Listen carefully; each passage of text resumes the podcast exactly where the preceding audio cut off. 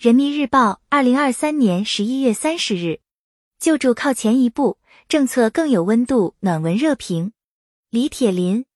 事件在江西省峡江县社会救助中心工作人员发现，巴丘镇一名二级肢体残疾人个人自付医疗费用超过两万元，第一时间将这条信息反馈给乡镇开展摸底排查。在宁夏回族自治区青铜峡市渠靖镇。一名居民看病住院，已经自付费用四万多元。乡镇工作人员收到医保局数据推送后，第一时间开展了家庭经济核对和入户核查。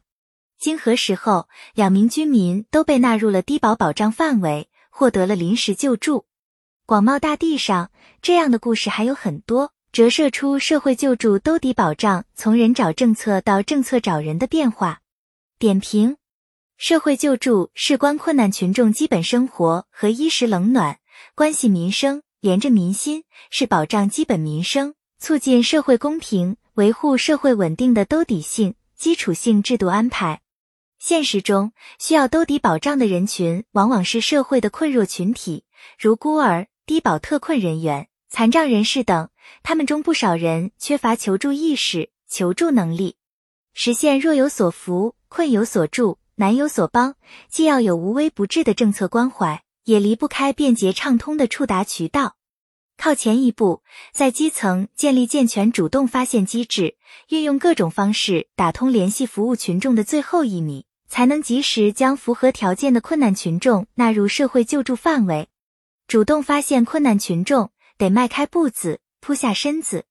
在山东省无棣县，一名智力三级残疾人的家庭经济来源单一。基本生活保障存在困难，基层人员走访了解情况后及时上报，民政部门经核实为其按照单人户申请了低保。在江西省上饶市，一名低保对象的女儿还在读小学，当地便帮其申请了教育资助等专项救助。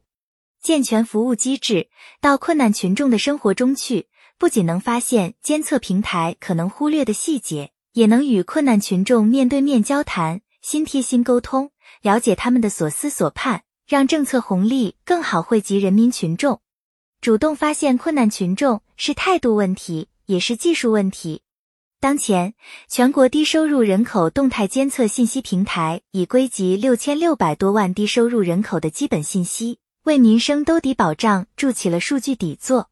在完善低收入人口数据库的基础上，开展跨部门信息比对。实时监测发现低收入人口的困难风险，分类处置预警信息，能有效避免救助遗漏或重复救助，实现救助资源统筹衔接、救助信息聚合共享。从人工收集到大数据技术赋能，救助效率得以进一步提升，消除救助保障盲区，有效推进精准救助，体现着党和政府的政策温度。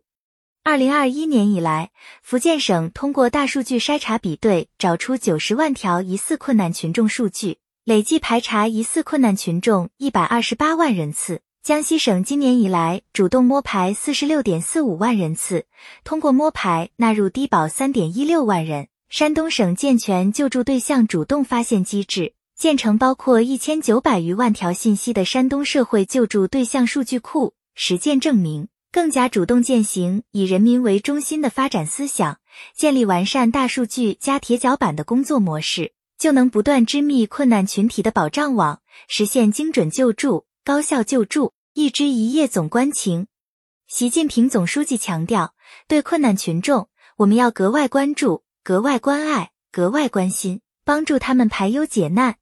不断改进工作方式方法，加强基础性、普惠性。兜底性民生建设，让暖心政策惠及每个有需要的人，为其纾生活之困、解燃眉之急。困难群众的获得感、幸福感、安全感将不断提升。